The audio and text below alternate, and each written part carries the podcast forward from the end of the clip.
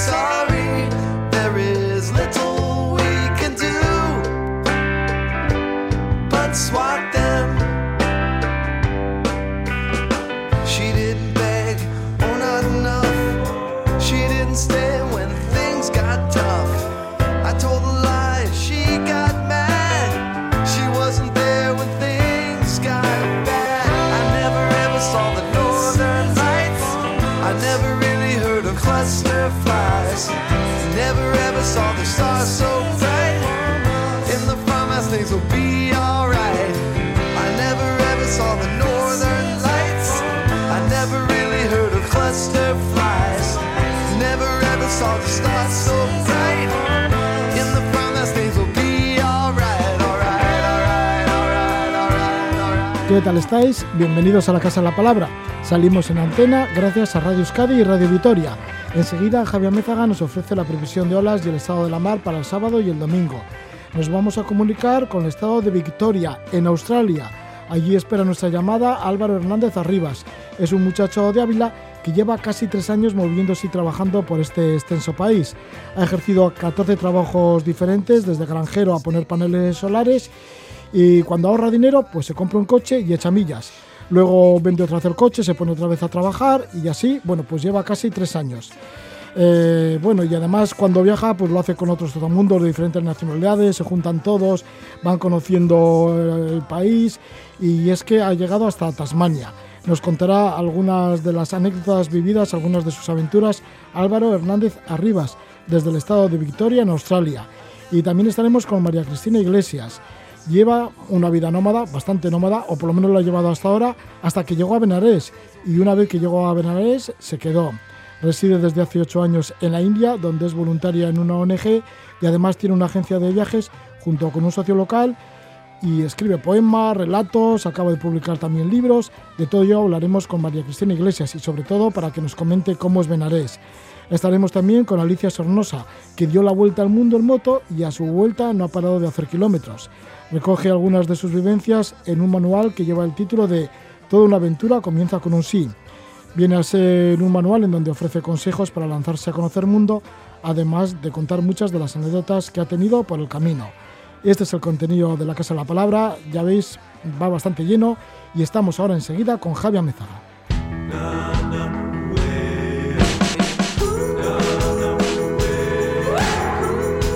Sobre el acantilado avistamiento marino, barcos, velas y surf.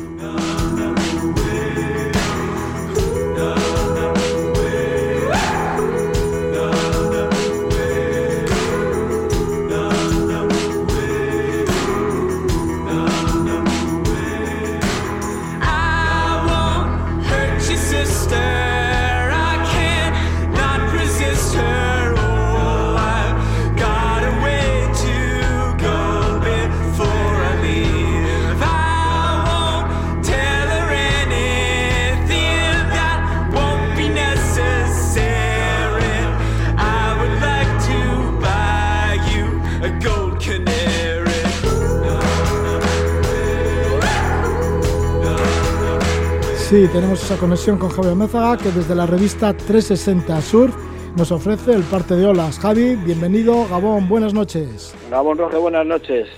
Javi, pues ¿cómo, ¿cómo está el pronóstico para el sábado y el domingo en cuanto a olas? Bueno, pues mira, el nuevo frente que ha entrado en la jornada de hoy, pues ha entrado con, pues nos trae mucho oleaje y también pues muchos vientos fuertes del, del noroeste.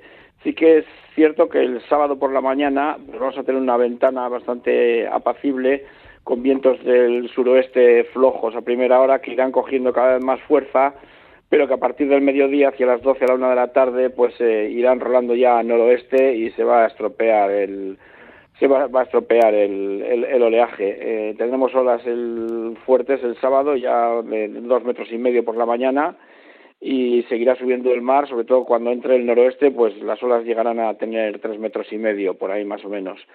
Eh, y el domingo, pues las condiciones van a ser prácticamente eh, las mismas durante todo el día, es decir, va a estar soplando el viento noroeste desde la mañana durante todo el día, así que por la mañana va a ser muy fuerte y a última hora de la tarde pues perderá bastante fuerza, pero así todo va a estar el, el mar en, una, en unas condiciones pues muy muy revueltas que, que no van a dar para no nos van a ofrecer ningún ningún lugar así donde se pueda surfear en, condiciones. Y el oleaje del domingo pues eh, pues por la mañana se esperan olas de alrededor de tres metros y medio por encima de los tres metros y a última hora de la tarde pues bajará a tres metros pero vamos. Eh, un temporal de olas pues eh, grandes con, con vientos muy fuertes del noroeste y eso sí el sábado por la mañana tenemos una una ventaja digo perdón una ventana desde primeras horas de la mañana hasta el mediodía en la que se va a poder surfear con, con olas potentes de, por encima de los dos metros eh, con buen con buen viento y sobre todo al principio de la mañana porque luego también el suroeste pues se pondrá un poquitín fuerte y va a ser un poco desagradable y, bueno pues eso va a ser lo que lo que vamos a tener eh, que básicamente hay que aprovechar el sábado por la mañana la temperatura del agua sigue marcando las huellas 12 grados está entre 12 y 13 grados eh, la bajamar del sábado la tenemos a las eh, 10 y 39 a las 11 menos 20 de la mañana y la pleamar a las 5 de la tarde. Son mareas, este fin de semana son mareas vivas, ¿eh? de coeficiente 91. Así que, bueno, eso es lo que hay. El, el, sábado y luego el domingo yo creo que olvidarse. Va a estar muy, ya. muy O sea, que el que quiera hacer surf con esas olas de dos metros, más de dos metros, pues a madrugar a primera hora de la mañana, algo más apacible, porque lo demás se pone el sábado y el resto del sábado y el domingo se, se pone bastante mal, con viento del noroeste y, y, y mal a mal para hacer surf. Así. Que, bueno, sí. Desagradable. Bueno, pues este es el pronóstico de Javi Amézaga. Le agradecemos un montón. Muchísimas gracias, Javi. Muy bien, a pasar bien. Buen fin de semana. Agur. Agur. Y nosotros ahora, pues sí, vamos a tener esa conexión con las antípodas. Estamos en Australia y además en el estado de Vitoria con Álvaro Hernández Arribas. A ver lo que nos cuenta.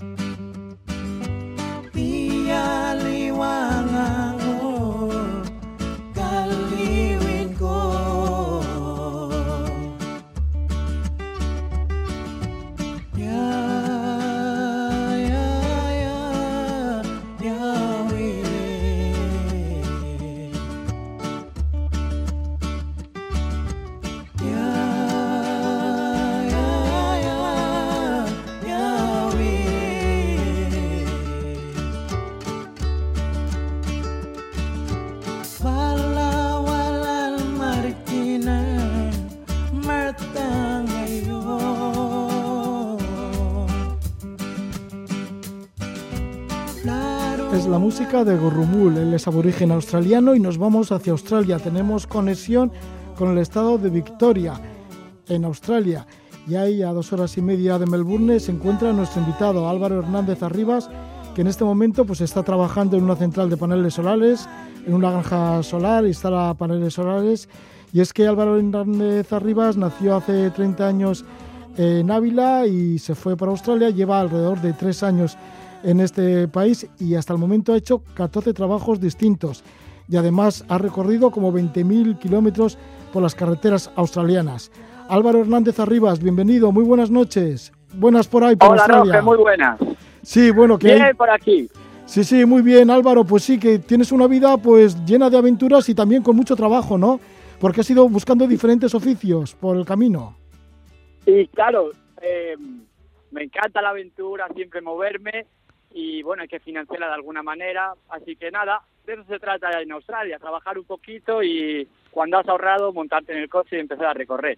¿Cuál es el motivo que fuiste de Ávila a Australia? ¿Qué es lo que estás buscando por Australia? Y bueno, yo te digo, em, cuando acabé en Salamanca la carrera, luego me fui a, a Inglaterra un año Y Australia siempre había sido un sueño para mí. No sé, como es lo más lejos que se puede ir desde España. Y siempre me llamó la atención ver cómo era la naturaleza y tal. Y nada, un día me puse a leer un blog, me encantó lo que decía y sin pensarlo mucho apliqué para la visa y me, y me aventuré y aquí estoy, tres años ya. ¿Cómo es esa forma de vida que llevas? Porque combinas diferentes oficios con las ganas de viajar y de conocer Australia. Y además cuando viajas lo haces en coche y con otros amigos de diferentes nacionalidades que te vas encontrando en el camino, ¿no? Claro, eso es. Eh, bueno, yo cuando vine, pues vine un poco a ver qué pasaba, ¿no? Eh, no conocía mucho, no sabía este estilo de vida mochilero. Pero bueno, poco a poco vas aprendiendo. Entonces, pues eso, diferentes trabajos de todo tipo, hostelería, eh, granja, eh, también trabajé en una estación de esquí, todo. Y en Australia es como la meca del mochilero ahora mismo, yo diría. Mucha gente que está aquí viajando y trabajando. Y nada, pues conoces, haces amigos, os compráis un coche, una furgoneta, lo que sea, y a recorrer estas carreteras infinitas que hay por aquí. Cuando dices trabajar en granjas, son granjas como Australia, que todo es de grandes dimensiones. ¿En qué granjas has trabajado? ¿En qué fincas? Porque deben ser, pero enormes. Bueno, esto, aquí todo es gente, todo va a lo grande, Roge. Eh, bueno, el primer año estuve trabajando en una granja que tenía como un millón de hectáreas más grande que mi provincia, la de Ávila. Y mm, allí tenían 50.000 vacas y luego también tenían cultivo de algodón. Yo estaba allí conduciendo un tractor en el cultivo del algodón y nada, ya te digo que todo gigante. Luego también estuve en otra granja ordeñando vacas. Ordeñamos como 1.600 o así al día. Y ahora estoy en esta de paneles solares, que bueno, no es granja por así decirlo, aquí lo llaman granja. Y nada, también gigante, así que bueno, trabajos que son toda una experiencia, la verdad, y que te demuestran que todo lo puedes hacer, todo es posible. Todo es posible, pues sí, en esas granjas de tantas miles de vacas, ¿no? Como 40.000 vacas, en donde has estado, también has estado ordeñando vacas en algunas otras zonas, por ejemplo en Queensland, pero también has estado en el desierto y en el desierto trabajabas en una estación de servicio que tenía gasolinera, camping, restaurante, motel. Y además son estas estaciones de, que están en el desierto que igual de una a otra hay, bueno, yo no sé si 100, 200 kilómetros o más. Sí, sí, sí. Um, son zonas súper remotas. Ahí viene en el centro de Australia, que es todo desierto. Y yo quería eh, pues probar la experiencia de vivir en el desierto, algo distinto, ¿no? Y nada, vi que hacía falta un, un cocinero en una de estas estaciones de servicio y para allá que fui. Yo apliqué, dije que tenía experiencia, tal. y bueno, al principio me costó un poco, pero nada, echándole ganas y motivación y actitud, pues se aprende todo. Y la verdad que muy contento, una gran experiencia, eh, rodeado de aborígenes, porque esto estaba en una comunidad aborigen, una cultura pues muy interesante.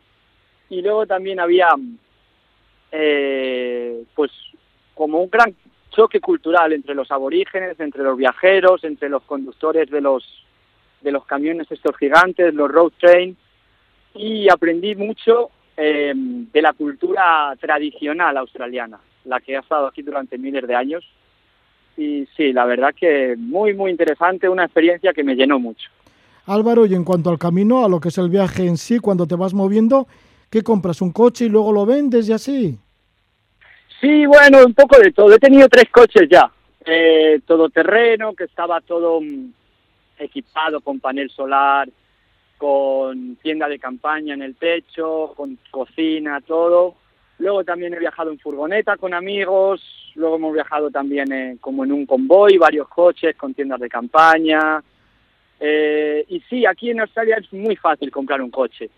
Tú llegas, eh, si te gusta, das el dinero, haces los papeles en el momento y ya tienes coche nuevo. Entonces, pues eso también te anima mucho a, a la aventura y a viajar, ¿no? Sí, has viajado tanto que incluso has llegado a Tasmania. Sí, hace un año estaba por allí, justo cuando empezó todo el tema del coronavirus. Y sí, Tasmania la verdad que es, es- la llaman la pequeña Nueva Zelanda. Eh, mucha montaña, mucho lago, eh, playas muy bonitas también, aunque también frío. Pero sí, lo disfruté mucho, Tasmania, la verdad. llegó el coronavirus, la pandemia, cuando la alarma de pandemia, cuando estabas en Tasmania, eh, y si es así, ¿en dónde te has ido confinando? Y bueno, aquí como tal no ha habido confinamientos muy estrictos, quitando Melbourne. Eh, pues nada, allí cuando empezó la pandemia en Tasmania, yo en esa época estaba eh, viviendo con unos hippies, porque he tenido experiencias de todo tipo, Roque. Y yo me sentía que estaba pues alejado del mundo, que estaba en otra realidad. Pero bueno, cuando ya se, pues, cuando se empezó a poner la cosa seria, pasé a, Australia, por así decirlo, y me vi en Melbourne eh, sin una casa y que estaban cerrando todo. Y ahí con mi amiga Gema, eh, una muy buena amiga, mejor amiga que hice aquí en Australia, eh, pues nos pusimos a buscar un sitio donde estar y nos contrataron de una granja em, para hacer la vendimia de las uvas. Y bueno, nos daban un techo, nos daban un sueldo y para allí que fuimos. Pero luego en, en Australia controlaron muy bien la pandemia y en realidad ha habido total libertad. ¿Cómo consigues mantenerte? ¿Cómo consigues estar en Australia casi ya tres años? ¿Cómo haces para ir renovando la visa? Bueno, pues a este tipo de visado que se llama Work and Holiday, eh, en realidad los australianos lo tienen muy bien hecho, porque si durante el primer año trabajas tres meses en una zona rural, donde los australianos obviamente no quieren ir, eh, te amplían el visado un año más. Y durante ese segundo año haces seis meses de este tipo de trabajo de granja o remoto, luego te dan otro año más. Así que, bueno, te incentivan a quedarte, te dan un año más de visado y a cambio ellos se llevan eh, bueno, pues que les, hagas el trabajo en estas zonas tan remotas. Sí, tan remotas, ya hemos dicho. Pues sobre todo que has estado por la zona de Queensland trabajando en esa gran granja y luego, pues eso, lo que hemos dicho, en el centro de Australia, en el desierto. Sí, bueno, he estado, en realidad he vivido en todos los estados y territorios de Australia. Eh, ya no me falta uno, ya ese país todo lo que me ha dado me lo tenía que dar. Y sí, siempre moviéndome, conociendo gente y teniendo nuevas experiencias y la verdad que este país pues me ha hecho crecer mucho, la verdad que sí. Sí, y todo es muy natural y muy salvaje, podríamos decir, incluso. Sí, sí, la verdad que eh, todavía encuentras, lo cual es muy difícil, sobre todo en Europa, eh, pues terrenos donde vírgenes, por así decirlo, y animales, pues eso, que no han visto un humano nunca. Eh, y bueno, eso habría que cuidarlo, ¿no? Y no, no invadirlo. O sea que ir, no molestarles, verlo y simplemente observarlo. ¿no? Sí, bueno, pues eso es una de las lecciones que has aprendido también. Observar la gran naturaleza que tiene Australia sin molestar.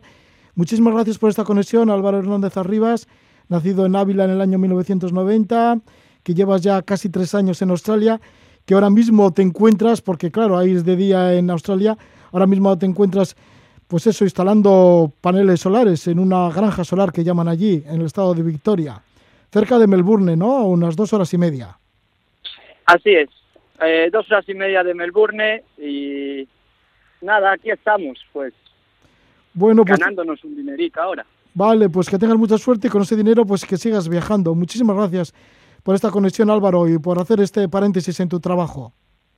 Nada, muchas gracias a ti, Roge, y eso, al que lo esté escuchando, eh, que no le dé miedo y que vayan a por la aventura, que la vida es muy corta y hay que disfrutarla. Bueno, pues ahí estamos. Muchas gracias, Álvaro Hernández Arribas. Muchas gracias, Roge. Que tengas buen día. Mucha movilidad. Gracias por todo.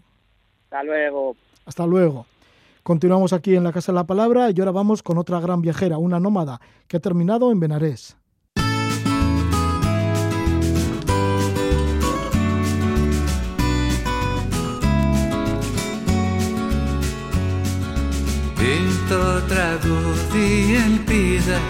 Que μικρό καλοκαίρι σαν τον αγγέλων γαλάζια η πνοή σ' αγγίζει το χέρι.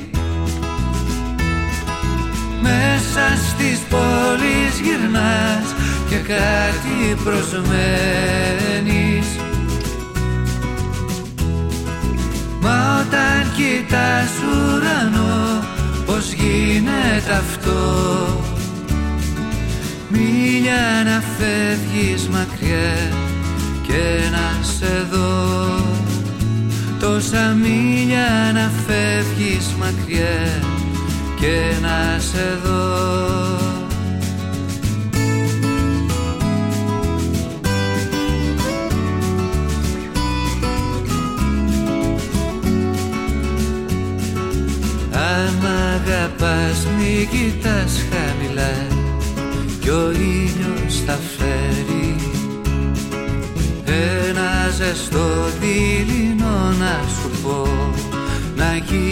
Es el cantante griego Basilis Kazaoulis y estamos con María Cristina Iglesias, autora de dos libros, uno de poesía en versos sin tiempo y otro de relatos con el título de La máquina de escribir y otros relatos.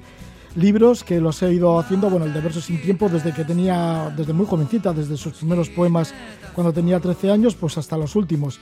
Y La máquina de escribir y otros relatos lo realizó cuando pasó 70 días sola en su casa de Benarés. Con el tema de la pandemia, pues estuvo ahí confinada y escribió este libro de relatos en el que va recogiendo algunos de los relatos vividos durante una vida, una vida bastante nómada, ya que María Cristina Iglesias cuando tenía 22 años, allá por el año 1995, dejó Madrid y se fue a vivir a Nueva York y más tarde a Los Ángeles. Allí trabajó de camarera, tuvo todo tipo de aventuras, incluso la casa en donde estaba alquilada en Los Ángeles se llegó a incendiar, se quedó sin nada, no tenía dinero ni de trabajo, regresó a Madrid, luego estuvo estudiando un Erasmus en Creta, también pasó un año entre Tanzania y Kenia, estuvo en Grecia durante seis años, residió en Grecia, en donde además pues conoció a su pareja y tuvo su hija, y con el tiempo se fue a la India, y cuando llegó a la India, nada más llegar a Delhi, no sé qué le pasó, que dijo, aquí dejo mi vida nómada y este es mi hogar, y lleva ya ocho años en Benarés. Le damos la bienvenida a María Cristina Iglesias. ¿Qué tal estás? Buenas noches, María Cristina. Hola, buenas noches, ¿qué tal? Bien, pues sí, que ahí tenemos estos dos libros, En versos sin tiempo, de poesía y La máquina de escribir y otros relatos, que los he hecho últimamente en Benarés, antes de volver a Madrid, porque claro, la pandemia te ha hecho regresar de nuevo a tu ciudad de origen. Sí, sí, sí, así es, pero el libro lo escribí completamente en Benarés, sí. Y han sido pues muchos años de vivencias, ¿no? Desde que tenías 22 años hasta la actualidad, desde el año 1995 hasta ahora. ¿Cómo fue ese cambio de vida nómada, de conocer tantos países, de tantos continentes, de vivir en tantas situaciones distintas, a quedarte en Benarés? Eh, bueno, porque aunque yo he viajado por muchos sitios y he vivido en muchos países, desde que era muy pequeña, mi, mi sueño siempre era vivir en India siempre tenía como esa, esa obsesión de yo quiero vivir en India, yo quiero vivir en India y finalmente cuando llegué a India pues pues fue efectivamente confirmé aquello y dije sí, sí, esta es mi casa, yo me quedé en India. ¿Cómo, cómo te explicas esto? Que ese pues... deseo desde niña llegar a la India y cuando llegas a la India después de ya muchos años y de muchas vivencias dices, aquí me paro. Pues yo creo que tiene algo que ver con el karma, pero quien no crea en el karma, pues quizá destino, quizá no lo sé. ¿Y por medio del karma cómo se explica? Pues que quizá en otras vidas ya estuve en India viviendo y quería volver a mi hogar. Mi alma necesitaba volver a, a ese lugar. ¿Y en qué notas que tu hogar, que hayas vivido otra vida, en todo caso, hay en India? Pues mira, es, es muy curioso que, que nada me resultó extraño desde el primer momento. India es un país que es completamente diferente a, a, todo lo que yo había conocido hasta entonces, quizá un poquito más similar a África, pero bueno, India es un mundo dentro del mundo, ¿no? Y, para mí nada fue ajeno desde el principio, me sentía súper cómoda, me siento como en casa, o sea, yo estoy allí y, tengo una sensación de paz y de estar en mi hogar y sin embargo cuando estoy aquí en España estoy como que no, como que no, que he nacido aquí, pero que no, ¿sabes? Es, es, es, una sensación muy rara que es difícil de entender si no se ha sentido, ¿no? Algo parecido, bueno, no tan fuerte como India, pero algo, te algo parecido te pasó en Grecia, en el, cual, en, el país en que estuviste seis años. Sí, pues también te puedo decir que, que cuando llegué a Grecia, eh, estuve, la primera vez que fui estuve solamente cuatro meses y curiosamente después de tres meses ya podía entender bastante griego y hablar un poquito. De hecho, compuse algún poema en griego en esos cuatro meses, que yo creo que es un gran logro, ¿no? Porque el griego, aparte, la escritura es completamente diferente y, y era un idioma que yo no había escuchado en mi vida. No había estudiado griego en, en el colegio ni nada con lo cual quizá también había ahí un pequeño vínculo kármico con Grecia, sí, sí. Sí, y además allí tuviste a tu pareja con la que luego tuvisteis una niña, que sí, es tu hija. Sí, sí, sí, Ananda. Sí, y es curioso porque el tiempo que pasaste en Grecia lo pasaste pintando frescos en iglesias ortodoxas bizantinas. Sí, y yo no soy pintora, ni había pintado en mi vida, pero bueno, sí, al final eh, aprendí a hacer unas cositas, me enseñó París a, a, hacer cositas y la verdad es que fue un trabajo muy, muy enriquecedor también, fue un trabajo que me gustó mucho hacer, sí, sí. Sí, París era tu compañero, ¿y ahí qué hacíais? ¿Ibais a las iglesias y las ibais pintando? ¿De eso vivíais? Claro, vivíamos de eso. Lo que pasa es que ten en cuenta que una iglesia es muy grande. Entonces, por ejemplo, en la, la iglesia que pintó el Enedia y que yo le ayudé a terminar, en esa le estuvo 10 años pintándola. La iglesia que hicimos en el pueblo donde nació mi hija, en un pueblecito en la montaña, esa iglesia estuvimos, estuvo pintándola alrededor de 5 o 6 años. Yo me reenganché al final. ¿Cómo era tu vida allí en Grecia? Porque en la primera iglesia estaba en una islita, ¿no? Cerca de Atenas. Sí. Estaba en una isla que, bueno... es la eh, isla de Evia. La isla de Evia, sí. La verdad es que allí mi vida era muy tranquila porque solamente íbamos a la iglesia y volvíamos a casa. No teníamos nada más que hacer. Es decir, estábamos solamente allí por, por pintar la iglesia.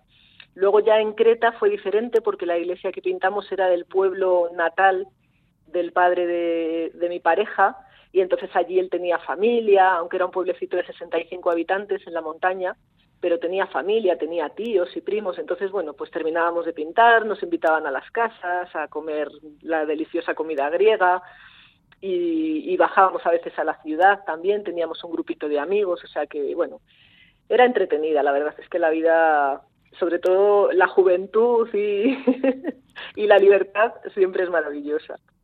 A tu compañero le diagnosticaron cáncer, finalmente París murió y llegaste, bueno, estabas ya en Madrid y de Madrid, pues sí, que estabas en un grupo de, de meditación budista y es cuando te fuiste para la India. Sí, sí. Mi primer viaje a India fue con un peregrinaje de budismo y recorrimos todas las ciudades donde había estado Buda, donde había enseñado, donde había vivido, que para mí fue como un sueño también. Y, después de eso, después de ese viaje de 15 días, volví otra vez a los tres meses, otros 15 días, y a los eh, cuatro meses me fui a vivir allí con mi hija. ¿Cómo hiciste un hueco allí? ¿Cómo te encontraste en Benarés para hacerte un hueco? Bueno, para encontrar una casa, para luego buscar un oficio y para vivir durante los últimos ocho años. Pues eh, durante el primer viaje había conocido a una persona que se dedicaba al turismo, entonces a través de esta persona eh, conseguí un apartamento para vivir. Cuando, cuando llegué ya tenía el apartamento. Eh, me, fui de voluntaria a una ONG pequeñita que había allí en, en Benares y mi hija pues la, la, metí en un colegio allí en India y, y a vivir la experiencia también. O sea que todo fue como muy fácil, todo fluyó de manera muy, muy sencilla, la verdad. ¿Cuál era el trabajo con esta ONG, de voluntaria en esta ONG de Benares? Porque anteriormente sí que habéis estado trabajando en otras ONGs, por ejemplo en Tanzania y en otros lugares. Sí, sí, había estado primero en Grecia de prácticas, estuve como en una pequeña ONG también, después en Tanzania estuve en, tres ONGs, en una más tiempo y en otras dos como de colaboradora. Y, después en, en, India era una ONG española que llevaba una chica de, de Galicia que sigue llevando y bueno, pues ahí hacía las veces de ayudante de, la directora, llevaba el proyecto de educación, el de nutrición, el de parte del de mujeres, eh, contacto con los padrinos, en fin, hacía un montón de cosas. Así que ya en el año 2015 montaste tu propia agencia junto con un socio de allí, de Benares, y la agencia se llama Sanga Service. Sí, Sanga Services, sí. En el 2015 ya empecé a a dedicarme a los viajes hasta el 2020 que la pandemia me, obligó a salir de allí. ¿Qué clientes recibíais? ¿Qué turistas recibíais en Sanka Service? Pues mira, la mayoría de nuestros clientes eran eh, gente o española o de habla hispana, ¿vale? De, Latinoamérica. Y bueno, de todo. Hay gente que es muy viajera y que, y que le encanta la cultura y te encuentras a veces también con personas que a lo mejor no saben muy bien dónde están o cómo han llegado a India, pero en general la experiencia ha sido maravillosa y he conocido un montón de, personas fantásticas que, siguen en mi vida, muchísimas de ellas. ¿Por dónde llevas a la gente que se acerca a Benarés y a tu agencia Sanka Service? Pues mira, si vienen solamente de visita a Benarés y nos contratan solamente para ir a Benarés, pues solemos llevarles por todo el casco antiguo de la ciudad, donde les voy explicando un poco la historia de la ciudad, eh, a orillas del río cuando, cuando el monzón lo permite, por todos los GATS. Obviamente hay que hacer el paseo en barca al amanecer, que es eh, una de las cosas más bonitas de Benarés. Eh, el crematorio, el crematorio es un sitio además que a la gente les suele interesar mucho, especialmente a los españoles, curiosamente.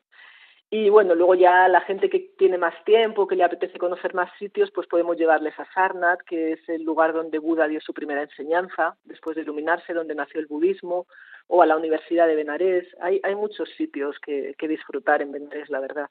Al contar la historia de Benarés, será muy larga, ¿no? Porque es una ciudad con más de 3.000 años. Sí, sí, sí tiene mucha historia, tiene muchas cosas que contar, sí.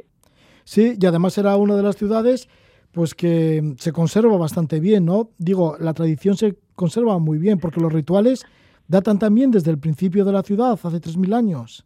Sí, sí, sí, se siguen practicando los mismos rituales, con recitando los mismos versos, eh, ves a los brahmanes haciendo todos los rituales para los peregrinos a orillas del río y es, realmente como trasladarte a otro tiempo, es, es algo espectacular que yo creo que todo el mundo debería vivir al menos una vez en su vida. Todo el mundo que, le gusten otras culturas y que le guste un poco viajar, creo que es un, sitio obligado, ¿no? Visitar Benares. Sí, porque ahí estarán las tradiciones tan antiguas sobre el hinduismo que es como meterte, ¿no? De lleno en el hinduismo, en esta religión. Sí, sí, sí. Es, es fantástico, sí. ¿Y qué representa para la gente y para los peregrinos que llegan a Benares el Ganges? Eh, pues para el Ganges, el Ganges para ellos es, es una diosa, es su madre diosa y es la que purifica eh, los pecados, digamos, ¿no? Es la que purifica las faltas. Entonces, para el hinduista, aunque no hay preceptos que deba cumplir obligatoriamente, como en otras religiones, pero sí que ellos eh, sienten como la, la, necesidad de, al menos una vez en la vida, ir a Benares y bañarse en el Ganges. Entonces hacen sus baños rituales al amanecer, sus baños de purificación, y les puedes ver pues eso en verano, en invierno, en cualquier momento que si paseas a lo largo del río ves a, miles de personas haciendo el ritual de, purificación en el río. ¿También hay peregrinos que van a morir a Benarés? También, también hay, porque eh, según el hinduismo, la gente que, que muere en Benarés o que es incinerada allí, eh, ya no se vuelve a reencarnar. Entonces, como ellos creen en la reencarnación, pues para, para ellos es importante poder morir en, en Benarés. De hecho, hay todavía quedan algunos albergues para moribundos donde la gente que está enferma a esperar a morir para morir allí en, en Benarés. Sí, sí. ¿Cómo son los crematorios? Pues los crematorios es un, es un espacio abierto al aire libre en medio de la ciudad, eh, donde se construyen unas piras de, de leña y ahí se coloca el cuerpo. Hay varias piras, sobre todo en el crematorio principal que se llama Manicárnica. Allí hay a lo mejor 20, puede haber 20, 30 piras a la vez. Se coloca el cuerpo y ahí se incinera el cuerpo y se hace una serie de rituales a cargo de la familia. Es, es bastante impactante, la verdad es que la gente cuando va se queda bastante impactada con, con la cremación.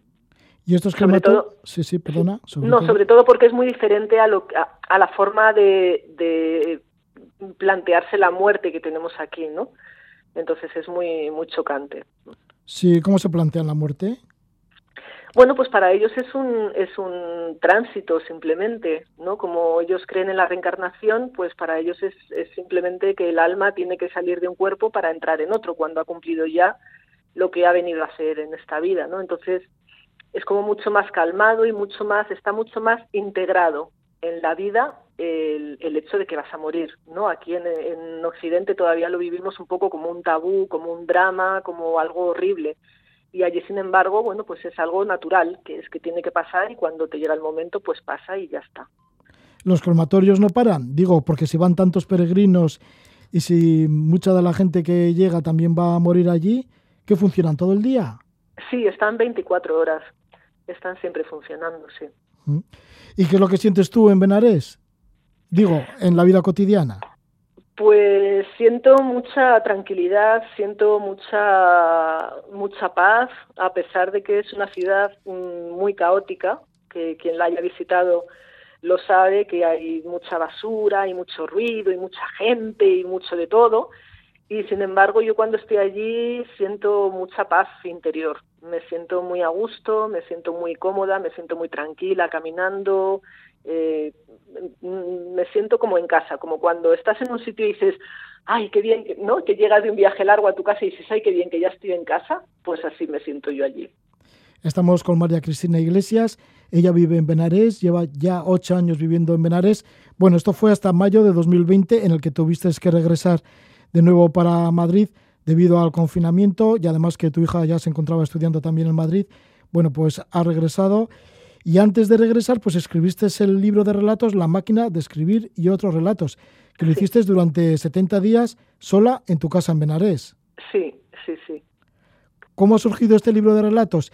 Y estos relatos están inspirados en muchas de las vivencias que has tenido a lo largo de, del tiempo, desde que en el año 1995, con 22 años, te fuiste a vivir a Nueva York y luego a Los Ángeles. Sí, la verdad es que los relatos surgieron de una manera muy, muy espontánea, ¿no? Eh, pues mm, con las ganas de contar pequeñas historias. El primero fue La máquina de escribir, el primer relato que escribí fue La máquina de escribir, por eso lleva ese nombre. Y, y bueno, son relatos que tienen que ver mucho con mis vivencias, algunos, y otros son completamente inventados, ¿vale? Son completamente fantasía, pero hay muchos inspirados en, en Benares o en India también, ¿no? Hay, hay cinco o seis relatos que están inspirados en India, en diferentes lugares y en diferentes momentos del tiempo también, porque hay relatos que son muy actuales sobre el confinamiento y hay relatos que, que incluso de, de la época de Jesucristo, o sea que es un libro muy variado. Sí, y alguno de tus protagonistas también es algún sadhu, ¿no? De Benarés. Sí, sí, sí. Hay, hay algún libro de algún sadhu de Benarés, sí. Sí, y además también relatas cuando se quemó tu casa en Los Ángeles. Bueno, la casa que tenías alquilada en Los Ángeles. Sí, efectivamente, hay un relato que se llama El incendio, que es, eh, ese sí que está basado en hechos reales, que es cuando, cuando se nos quemó la casa. Bueno, pues para conocer estos relatos, ahí está este libro, La máquina de escribir y otros relatos, que lo editan Mandala Ediciones. Y ya para terminar, nos gustaría que nos recitaras algún poema de tu otro libro, este de poesías en versos sin tiempo. Perfecto. Pues mira, os voy a recitar uno que se llama Con mis recuerdos. Y cuando deje este cuerpo, quemadme con mis recuerdos en esa orilla sagrada. Y que sea el mismo fuego que un día me dio la vida quien me funda con la nada. Y allí, ceniza en la orilla de la ciudad de los muertos, dejadme con mis recuerdos. Esta ciudad de los muertos será Benares, claro. Es Benares, es Benares. Bueno, María Cristina Iglesias, muchísimas gracias por estar con nosotros y que vuelvas de nuevo, que regreses de nuevo a tu hogar, que es Benares. Muchísimas gracias. Y mientras tanto, pues ahí están tus libros, La máquina de escribir y otros relatos, y este de poesías en versos sin tiempo. Gracias por todo, María Cristina Iglesias. Muchísimas gracias, un saludo. There's a mighty good book and tells a story. It's a Bible on. Oh, you know the names and you know the stories. Have you ever read it for yourself? It's a mighty good book. It's a mighty good book of the man who died on the way. It's a mighty good book. It's a mighty good book. And it's just Oh, land where they took man made no crime. Música de los Apalaches, la hace Gillian Welch. Gillian Welch, que nació en el año 1967 en Nueva York, luego se crió en Los Ángeles. Bueno, y aquí en esta canción pues recoge la música así espiritual de las montañas de los Apalaches. Y esta música nos sirve para presentar a Alicia Sornosa. Alicia Sornosa, que nació en Madrid en el año 1973, es periodista especializada en motor, es la primera mujer de habla hispana que, tras un año y medio de viaje en solitario, ha dado la vuelta al mundo en moto del año 2011-2013. Desde entonces no ha podido detenerse. En el año 2017 publicó la novela 360 grados y ahora toda aventura comienza con un sí. Y esto viene a ser una especie de manual de viaje, pero bueno, todavía mucho más porque es una guía de motivación para todos los que, como ella, no temen lanzarse a nuevas aventuras. Además está salpicada de un buen número de anécdotas y de situaciones que ha vivido mientras conducía atravesando los continentes. Le damos la bienvenida a Alicia Sornosa. Muy buenas noches, Alicia. Buenas noches, Roge, ¿qué tal? ¿Cómo estás? Bueno, pues encantado una vez más de estar contigo y esta vez, pues bueno, con una nueva sorpresa. Este libro, Toda aventura, comienza con un sí. Y esto es, pues eso, para animar a la gente a que haga realidad sus sueños, sus aventuras. sí, es un libro que yo creo que tiene una parte de motivación, ¿no? Para salir a viajar. Yo creo que el que lo lea le van a entrar ganas de que nos abran ya el mundo y, de salir a rodar. Ha sido el fruto de este confinamiento y Casualidad que se cumple este año, en septiembre, 10 años desde que salí a hacer aquella vuelta al mundo, que el tiempo pasa volando, no nos damos cuenta. Y, también es en parte una recopilación de toda la información y todas las experiencias que he tenido durante estos 10 años de viajes. Y muchas de las preguntas que me hacen en redes sociales eh, la gente, pues desde cómo pasar una frontera, qué papeles se necesitan eh, para ir con un vehículo, hasta cómo enviar una moto de un continente a otro o, cómo mm, conseguir eh, comunicarte en países en los que no se habla ni español, ni inglés, ni francés, ¿no? Ninguno de los, de los lenguajes que podemos saber nosotros. Aparecen bastantes frases tuyas. Una de las primeras dice lo siguiente: Uno de los grandes placeres de la vida es hacer lo que otros dicen que es imposible. bueno, todas las frases, es verdad que el libro está salpicado de esas frases, sobre todo en los pies de fotos, pero no son mías, ¿eh? Ah, no, están Citados, no están citados los autores porque algunas eh, es que no sé ni de quién son. Son frases que escucho, que leo y las voy apuntando durante los viajes y, las he querido poner ahí. Eh, no son mías, ojalá fuera yo tan ingeniosa, pero son unas frases que yo creo que resumen muy bien el espíritu con el que está escrito el libro, ¿no? Escribir un libro de viajes, un manual de viajes en, en pleno plena pandemia y pleno encierro tiene también su guasa. Ha sido una manera de viajar. Sí, y el libro pues comienza pues justamente con el título de Toda aventura comienza con un sí. Y dices que para empezar una aventura hay que repetir varias veces este título. Toda aventura comienza con un sí. Sí, yo creo que para lanzarte a hacer algo, que una aventura ya bien puede ser un viaje o puede ser a lo mejor una boda, ¿no? Un matrimonio o tener hijos o empezar un nuevo negocio o dejar el trabajo que tenías, ¿no? Y empezar a, decorar una casa, todo puede ser una aventura en la vida y, creo que es importante repetir ese sí, ¿no? Que es lo que nos da más fuerza y el sí es lo que nos abre todas las puertas y el es la palabra que mueve muros, ¿no?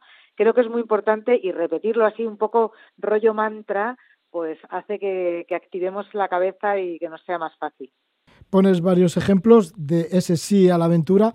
Por ejemplo, cuando fuiste con Raquel Arran, Rachel Indomable, que así le llaman, cuando os fuisteis desde Madrid hasta el país Basari en Senegal y fueron 12.000 kilómetros. Y ella te dijo que sí, que sí a la aventura y la verdad que lo viviste mucho.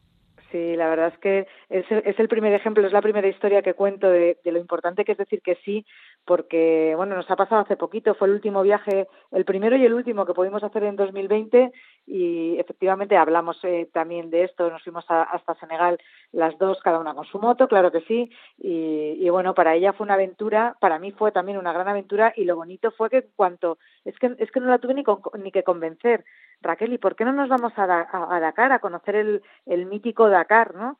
Vale, pues sí, y ¡pum! En tres días estábamos ya preparando todo y saliendo. esa es la fuerza que tiene la palabra sí. Sí, también hablas en un apartado con el título de Hay muchas formas de viajar, pero lo mejor es la moto. Pues hablas de que sí, que has viajado en diferentes medios, pero eh, finalmente lo que más te ha convencido es la moto.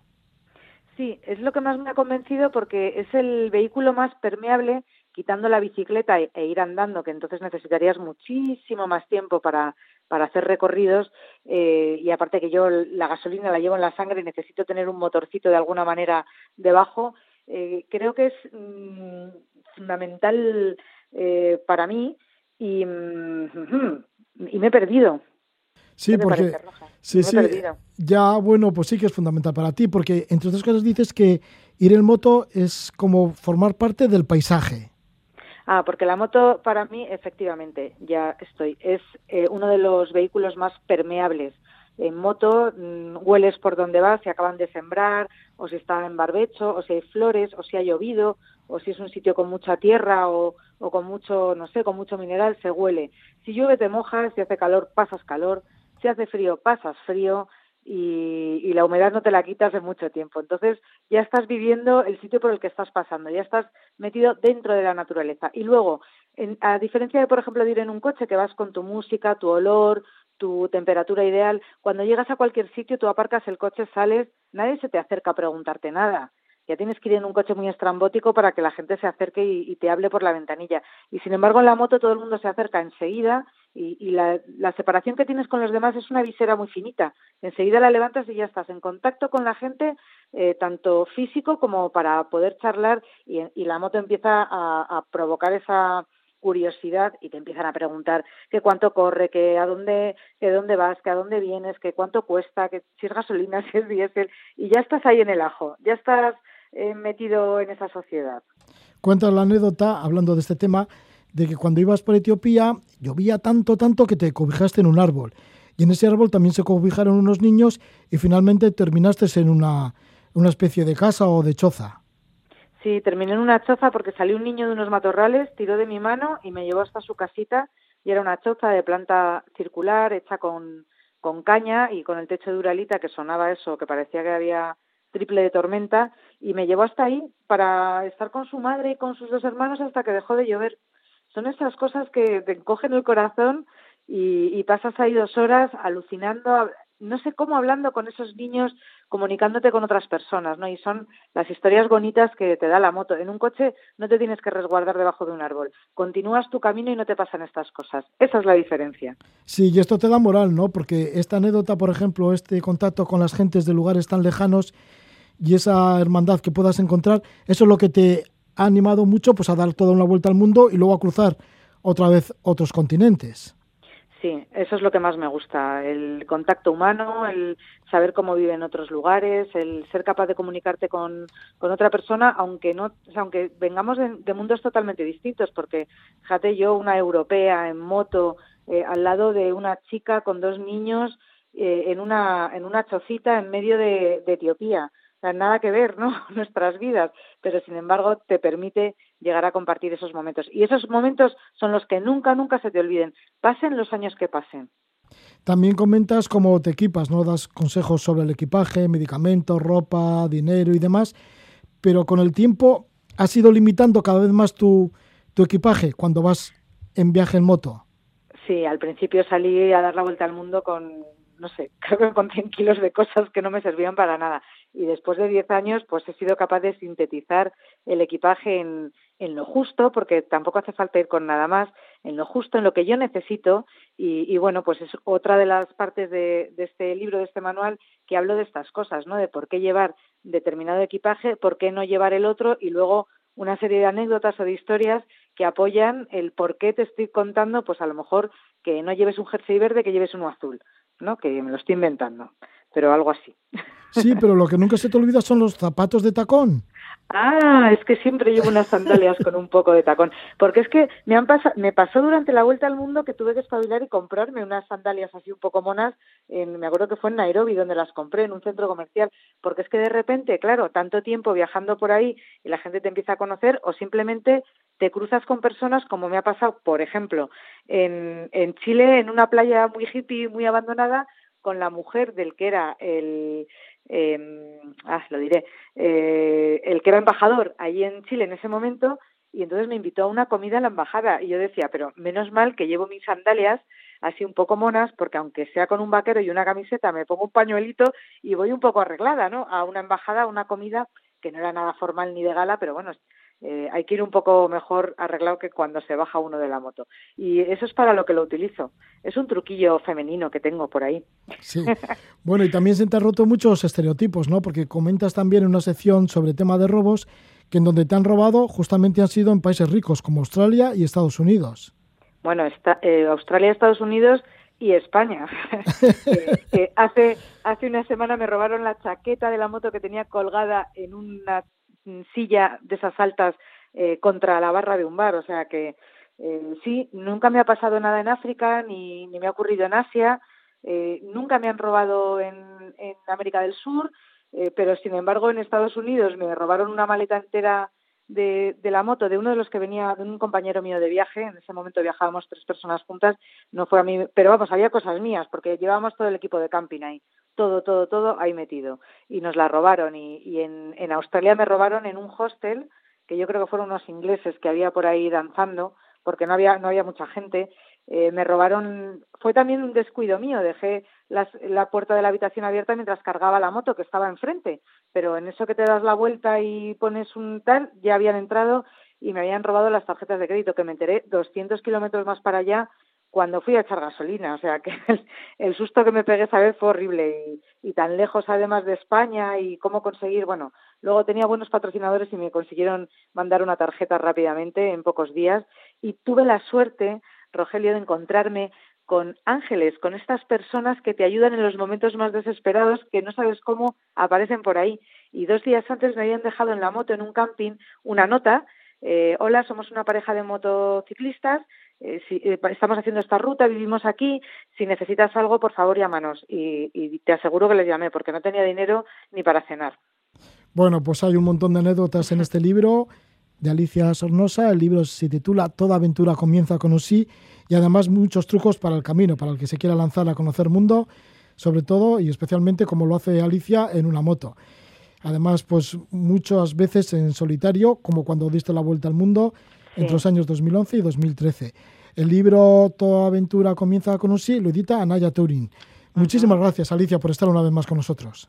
Roge, ha sido un gustazo estar en tu casa de nuevo. Un abrazo. Buenas noches. Muy buenas noches a todos y bienvenidos. Con la conversación que hemos tenido con Alicia Sornosa y su manual Toda aventura comienza con un sí, ya nos vamos despidiendo y lo vamos a hacer con la música de Morgan en directo desde el Circo Prince. Acaba de salir este disco, ahí está Morgan con Carolina de Juan a la voz, a los teclados y avisaros también, advertiros que volveremos nuevamente aquí en Radio Euskadi y lo haremos con Levando Anclas. Este domingo de 10 a 12 de la noche tenemos un montón de aventuras para presentaros. Atentos entonces al domingo con Levando Anclas. Por lo demás, que disfrutéis y que vaya todo bien. Gabón.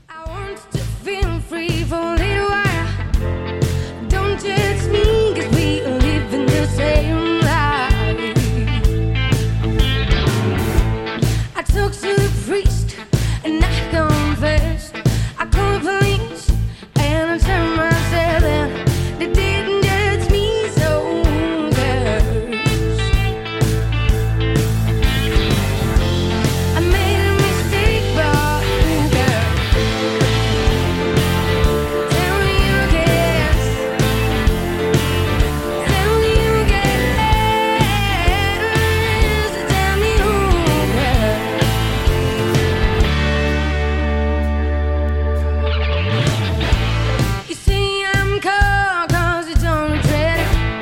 say